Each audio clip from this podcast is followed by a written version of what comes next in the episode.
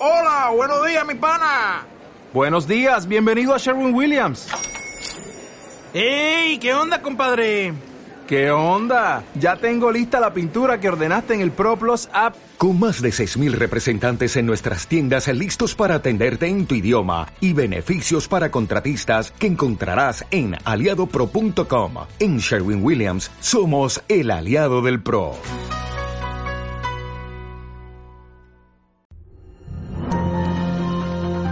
Desayuno. 8 y 7 minutos de, la mañana de este martes 4 de, de enero. Ayer se, se cumplían 10 días desde que se daba por finalizada la erupción volcánica de, de Cumbre Vieja en la isla de La Palma. Sin embargo, la vigilancia en el, en el Valle de Aridane sigue. Allí se mantienen los geólogos, se mantienen los científicos para eh, prevenir posibles accidentes y para mantener, como decimos, esa, esa vigilancia mm, volcánica. Pedro Hernández es geólogo, eh, geólogo de, de Involcán, experto en gases. Señor Hernández, muy buenos días. Hola, Kai, buenos días. Feliz año, lo primero de todo. Eh, ¿Apagado el volcán? ¿A qué dedican sus horas lo, los científicos en estos momentos en el Valle de Aridane? Sí, antes que nada también, como dice, feliz año a todos, tanto ustedes como a todos los radioyentes, ¿no? Bueno, pues como bien dices, ahora mismo el volcán se ha apagado, vamos a decir así, pero hay que seguir pues trabajando y monitorizando la actividad post eruptiva, ¿no? O sea, eh, sigue habiendo emisiones de gases tanto en la zona del cono volcánico como en otras zonas, por ejemplo, llámese zona de Puerto Nao, La Bombilla. Eh, nosotros estamos pues realizando un estudio eh, continuo, ¿no? Casi diario de esas emisiones, muy importantes. Y luego también seguimos con el trabajo que llevamos ya desde el año 2000, que es de seguir la monitorización de la emisión de dióxido de carbono por todo el edificio de Cumbre Vieja, ¿no? O sea que, que de, una de las partes importantes ahora es la monitorización de los gases. Hay zonas donde eh, tardarán meses, ¿no? Eh, en disminuir a niveles pues ínfimos, ¿no? Eh, sobre todo lo que es la zona de, del cono principal, ¿no? Eh, y luego eh, zonas donde todavía los vecinos no podrán volver debido a que hay emisiones anómalas, ¿no? Y es importante ahí establecer pues una serie, una red de, de vigilancia continua y ver qué pasa, sobre todo el problema está con el dióxido de carbono, ¿no? Entonces, esa es una de las tareas importantes que nosotros desde el Involcán vamos a estar haciendo pues en la zona, ¿no? en la zona dentro de lo que sigue siendo zona evacuada, ¿no? Ha tocado varios, varios asuntos eh, interesantes, señor Hernández. Eh, la, una vez, eh, vamos a ir por parte, una vez que, eh, bueno, que ha cesado la actividad, el panorama que se han encontrado, el que se ha encontrado usted eh, particularmente, es más o menos desolador de, eh, de lo que esperaba, eh, habiendo asistido durante tres meses a, a, al desarrollo de, de, la erupción en primera línea? Bien, desde el punto de vista eh, de lo que es eh, la destrucción ¿no? uh -huh. causada por, por esta erupción, por supuesto es un, un, panorama absolutamente desolador. ¿no? O sea, una vez que, que ahora ya uno puede ver con más claridad los efectos de este proceso eruptivo, ¿no? Pues por supuesto da lugar a un paisaje absolutamente desolador, ¿no? Ahora, esos, eh, digamos, eh, efectos que sigue habiendo, ¿no? Eh, como dije antes, en, en, lo que es la emisión de gases, eso es lo normal, o sea, nosotros en, en otras erupciones que hemos estado monitorizando, ¿no? Eh, por ejemplo, en Fogo, Cabo Verde, pues durante meses había zonas donde seguían habiendo altas temperaturas en las coladas de lava, por ejemplo, eso va, es un, problema que va a haber, ¿no? O sea, durante meses y en algunas zonas inclusive años, ¿no? Donde hay mucha acumulación de lava, pues serán años en tardar en enfriarse y seguirá habiendo pues emisiones anómalas de gases en algunos puntos, sobre todo lo que es el edificio central, ¿no? El, eh, donde donde se emanó todo ese todo ese magma, ¿no? Entonces eh, ese es un poco el panorama que vamos a tener pues durante los próximos meses, ¿no? Pero claro, señor Hernández, buenos días. Aquí lo, lo que a mí personalmente me, desde el desconocimiento me resulta llamativo es que la desgasificación, ese proceso, digamos, con el que ser cauteloso, se está dando en la zona costera, es decir, bastante lejos de, de digamos, del, del, del, cono principal del volcán, en Puerto en el Remo. Claro, ¿qué le decimos a, a, los vecinos de esa zona? Que son zonas, bueno, dentro, del, dentro de los evacuados, pues bueno, yo creo que igual Puerto es la localidad pues más, más poblada, ¿no? Sí, sí, sí. ¿Por qué, por, qué los gases están en Puerto y no están, no sé, pues, pues en Tamanca? Bueno, el, eh, eso es una buena pregunta, ¿no? Nosotros estamos ahora mismo investigando, pues, eh, eh, no es un gas que venga de, de residuos orgánicos, es un gas hidrotermal volcánico, ¿no? Y posiblemente, recordemos cuando la simicidad eh, cuando antes de empezar la erupción, eh, eh, el magma realmente migró un poco desde la zona, la, la sismicidad empezó a, hacer, a, ocurrir cerca de la costa y fue migrando hacia, hacia, hacia lo que es debajo de, donde ocurrió la erupción. ¿no? Entonces ahí debe haber una zona seguramente de mayor fracturación, permeabilidad, que hace que ese gas ascienda pues por eh, diferentes zonas, ¿no? O sea, puede ser que ascienda también por zonas donde están las coladas, pero como no se puede acceder, no se puede medir, ¿no? Y eh, si nos ha sorprendido pues esas emisiones pues bastante anómalas en esa zona. Eso, eso es verdad. Entonces estamos ahora mismo investigando pues eh, ya se, sabe ya cuál es la procedencia de ese gas gas volcánico pero eh, tiene que haber algún tipo de eh, mm, de permeabilidad vertical en esa zona que hace que ese gas ascienda con facilidad no entonces lo que no sabemos ahora mismo eh, es cuánto va a durar esto, ¿no? Porque eso lo hay que monitorizarlo. Eso le quería preguntar, ¿no? Porque como ayer se produjo, digamos, el primer retorno ya de unos mil vecinos, lógicamente ya se ha desatado un poco la expectativa, ¿no? De, del resto, de decir, bueno, ¿cuándo podemos volver? Por ejemplo, de, la zona de GD o las manchas de abajo, ¿usted qué, qué, nos diría al respecto, no? La vertiente sur, digamos, del volcán. Hay, hay, zonas, hay zonas donde, eh, bueno, ya, ya de hecho ya el Pevolca ya marcó las zonas donde la gente puede volver, son unas zonas bastante extensas, ¿no? Hay zonas que, que están relativamente cerca de las coladas que por seguridad entiendo yo que durante pues un tiempo no el que estime pues amor algunas semanas pues no se podrá volver por eh, ver hasta que se asientan bien esas coladas. No olvidemos que, que las coladas eh, pueden producirse desprendimientos laterales de las coladas pueden haber algún tipo de gasificación. Entonces eh, esas zonas más pegadas a las coladas pues eh, por precaución entiendo que se ha decidido por ahora que no vuelvan por seguridad siempre lo que prevalece aquí es la, la seguridad de las personas ¿no? y eh, en el resto de zonas donde no hay ningún tipo de, de, problema ni de gases ni de nada pues por eso todo el mundo eh, ha podido y podrá volver no eh, esos son digamos los criterios eh, principales para que eh, las personas o sea lo que se, lo que se quiere es que las personas todo el mundo pues vuelva lo antes posible a sus hogares, ¿no? Ya son tres meses de, calvario, ¿no? Que han, que han pasado pero que la seguridad eh, eh, es lo más importante. Estamos viendo eh, justo ahora mismo en, la tele canaria, en el Buenos Días Canarias, cómo se producen esas mediciones de gases por parte de, del personal autorizado. Eso es llamativo, pero es muy llamativo también, señor Hernández, el, el tema de las palas, quitando eh, la lava de la lava solidificada, ¿no? De, de, las zonas, ¿no? Esa, esas coladas. ¿Es posible quitar la lava con las palas que hemos visto por la tele? Sí, a ver, eh, las coladas, cuando las coladas empiezan a enfriarse, eh, la parte superior es la parte que se más se resquebraja por el contraste, el, el shock térmico con, cuando se enfría con el aire, ¿no? Es la parte que está en contacto con el aire, y por eso eh, cuando tenemos una colada, por ejemplo, en la zona de la laguna, eh, tenemos una colada de 4 metros aproximadamente, 3, 4 metros de, de, potencia, de, altura, para que nos entiendan, pues ese primer metro, metro y medio eh, es el que está resquebrajado, que está roto, entonces ahí se puede actuar con bastante facilidad. El problema es la parte ya más interna de la colada, que esa es, es roca pura, o sea, muy, muy sólida, muy, muy densa, y es así que es muy complicado romperla, ¿no? O sea que, que por eso eh, lo que se han hecho en principio es una especie, por lo que no pueden ver en las fotos, ¿no? Eh, eh, se ha quitado esa, esa, esa costra de la, de la colada, luego hay que enfriarla porque estaba más de 200 grados, ¿no? Entonces, no es una tarea fácil, ¿no? Imaginemos si estamos hablando de una colada de 20 metros. Entonces, por eso digo que no es una tarea fácil, una tarea de ingeniería muy complicada. Hay pocas experiencias en el, en el planeta. Eh, la mayoría de las erupciones de estas coladas tienen lugar en zonas poco habitadas y son muy pocas zonas en Italia, Japón, Hawái, donde esas coladas se han, eh, han, entrado en, zonas urbanas, en carreteras. Entonces, no es un tema muy complicado. Eso es importante que lo sepamos, muy complicado. Porque geológicamente, eh, señor Hernández, eh, digamos que hay, hay, hay partes que son más, más duras, más, más, más, más, densas, ¿no? Que, eh, que, que, otras, ¿no? Porque uno cuando habla con ingenieros dice, se encuentra con todo tipo de opiniones. Uno dice, no, eso es complicado. Otro dice, nada, eso nada, eso se, se puede horadar tranquilamente y no tiene ninguna mayor dificultad. Claro, eso no se sabe hasta que se hasta que se llega y se, y se intenta perforar.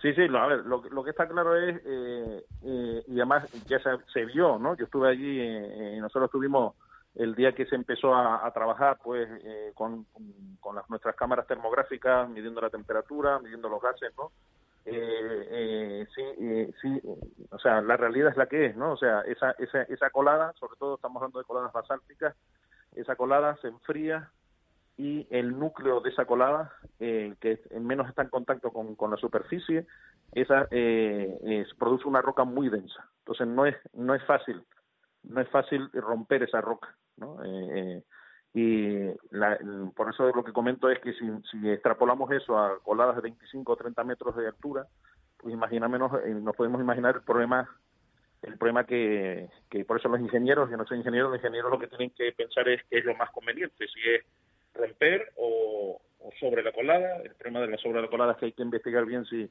puede haber algún tipo de tubo, se puede colapsar, o sea, por eso digo que no es un tema fácil, no es un tema fácil. Eh, señor Hernández, una última cuestión casi casi a modo de, chascarrillo, si me lo permite. Ayer me preguntaba una amiga que, que iba para La Palma y me decía, ¿y dónde puedo ver el volcán? Claro, una vez terminada la erupción, que ya no, que ya no se ve la, la lava incandescente caer y, y bueno, y, y, que hay que seguir adoptando medidas de, de seguridad ¿Seguimos mandando a los turistas a la Plaza de Tajuya, al Mirador del Time o a dónde? Sí, yo creo que, que eh, yo siempre, nosotros siempre decimos que hay que diferenciar pues todo lo que es la parte de que ha habido, por supuesto, de tragedia, ¿no? De, desastre, ¿no?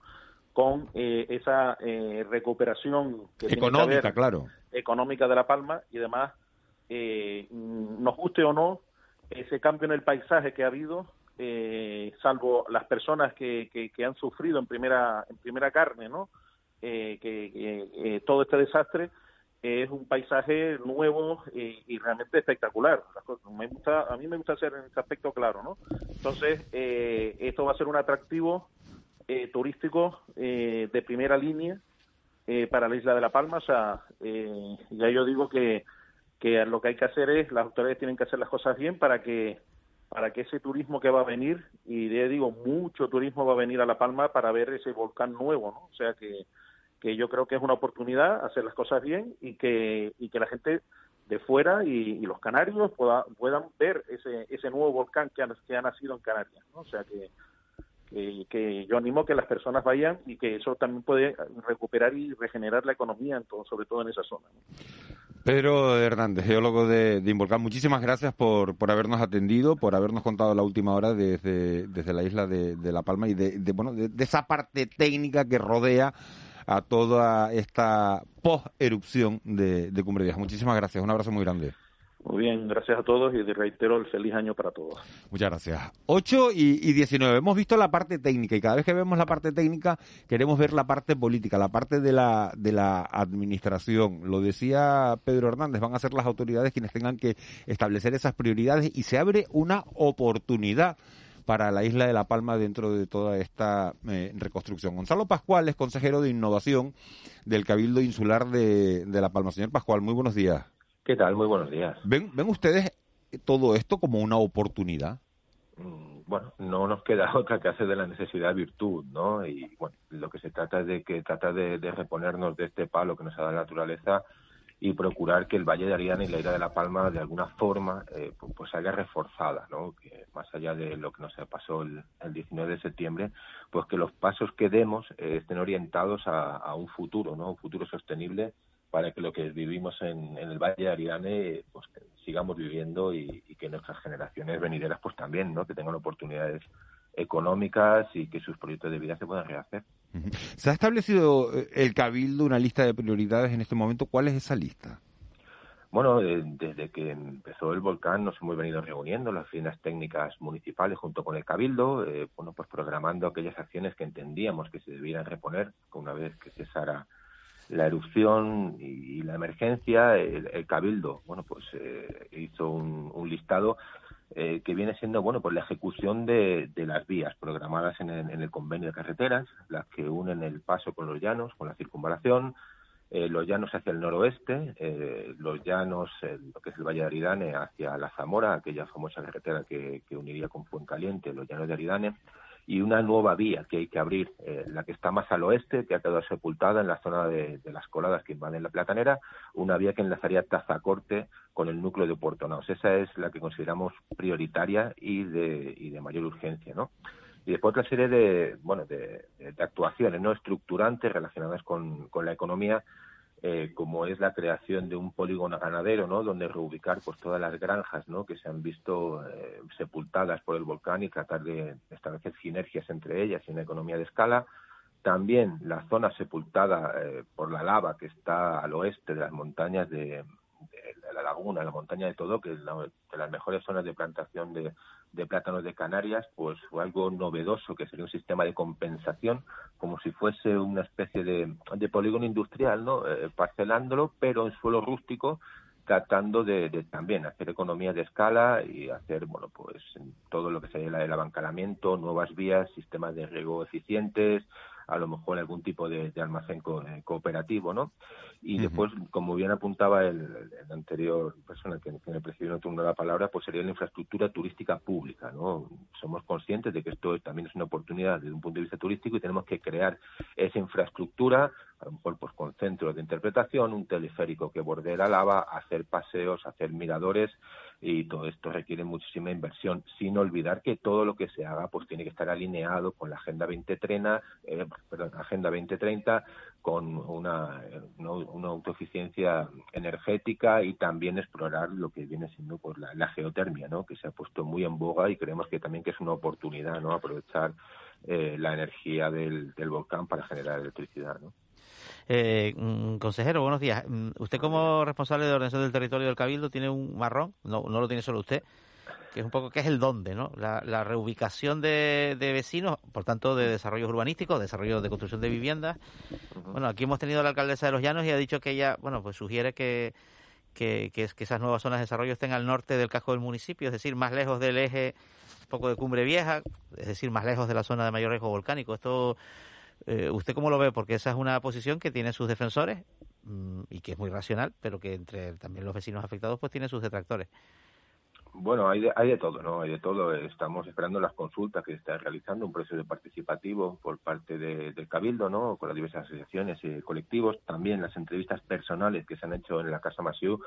Eh, bueno, las reuniones técnicas que hemos mantenido siempre hemos considerado que de alguna forma eh, reubicar al norte de, las coladas. ¿no? En el sur lo que, lo que prevemos a lo mejor es una zona, alguna zona industrial próxima a las coladas de tal forma bueno pues que se pueda producir una economía circular no con todos los entre comillas residuos que pudieran surgir de la, de la reconstrucción y poderlos tratar y procesar en una zona donde ya no, no, no existe una actividad eh, residencial donde ya no hay casa, donde no se generen molestias, ¿no? Pero la mayoría de los técnicos, eh, por no decir la totalidad de las oficinas técnicas municipales, barajan la posibilidad de ubicarse al norte de, las coladas, no hacia la zona sur. ¿Cuándo se va a tomar esa decisión? Bueno, nosotros ¿El dónde? Este, ¿El cuándo? El dónde y cuándo nosotros lo tenemos dibujado ya en, en, planos, ¿no? Ha sido un trabajo durante estos casi 100 días, ¿no? Con la empresa pública Gestur está ese plano ya dibujado.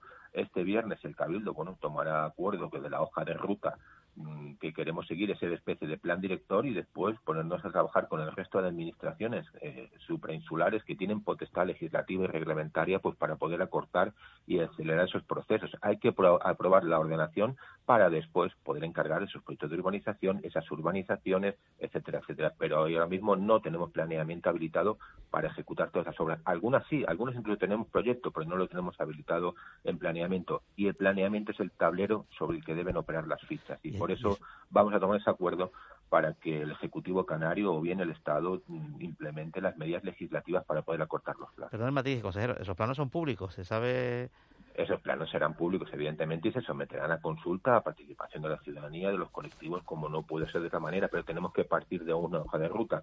No podemos hacer un brindis al sol y abrir un periodo de seis, siete, ocho meses y después desembocarnos. Nosotros necesitamos acciones urgentes, necesitamos eh, también consulta, participación, pero no podemos estar instalados en la parálisis por el análisis. Necesitamos acciones, eh, hojas de ruta para seguir, que pueden ser modificadas en, cualquier momento, pero por lo menos lo que son el sector industrial, lo que es el sector eh, turístico, lo que es el sector agrario, tenemos que ponernos en marcha ya.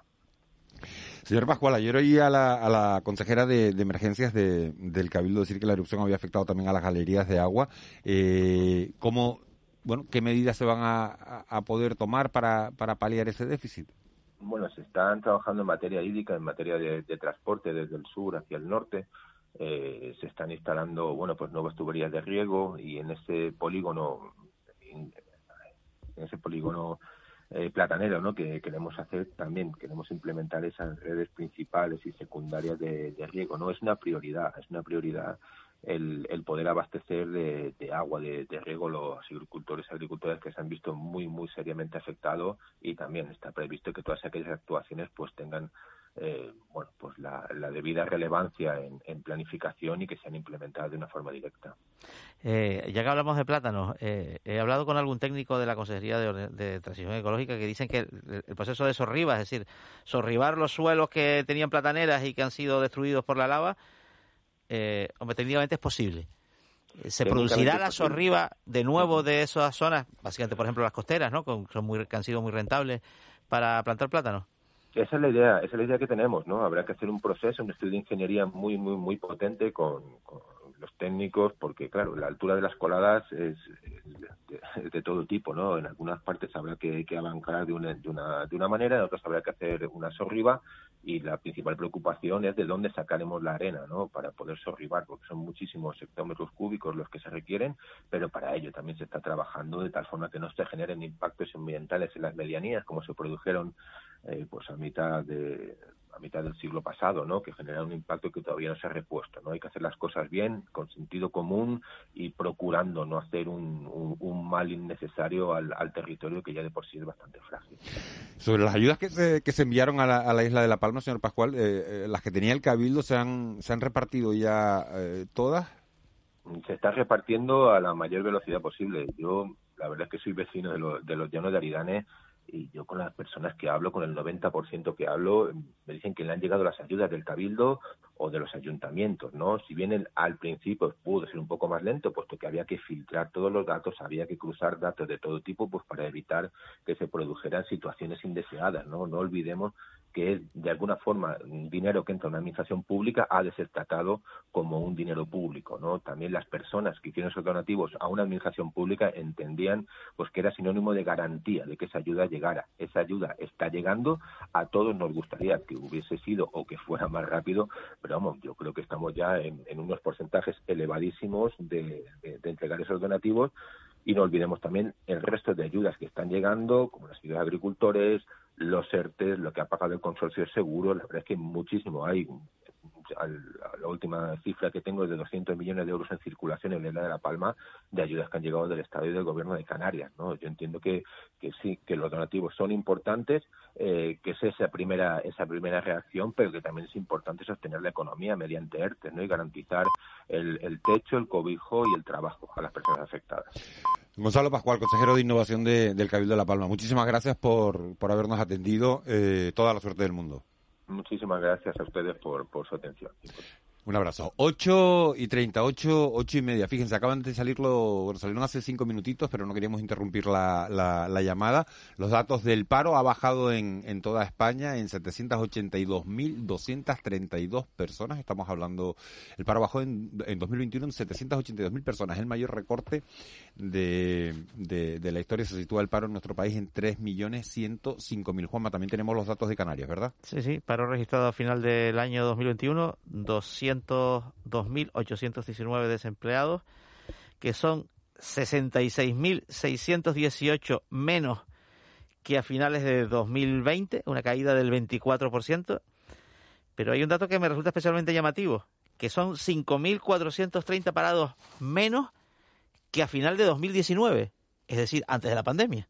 Con lo cual se recupera prácticamente el empleo. Sí, y el número de contratados también es eh, 4.491 personas más que a finales de 2019, eh, de, perdón, no de contratados, de cotizantes a la seguridad social. Hay en ERTE, quedan en ERTE todavía en Canarias 12.216 trabajadores. Hay que recordar que, hubo momentos durante la pandemia en el que más de 100.000 personas, 100.000 personas largas, estaban eh, en un ERTE. Eh, eso fue al principio de la, de la pandemia, justo después se bajó la cifra. Estuvo Canarias durante varios meses en 80, 85.000, 90.000 personas en, en ERTE. Actualmente quedan 12.000 personas, 12.216 personas en ERTE. 8 y 31, unos consejos publicitarios y nos metemos en tiempo de tertulia, en tiempo de mentidero.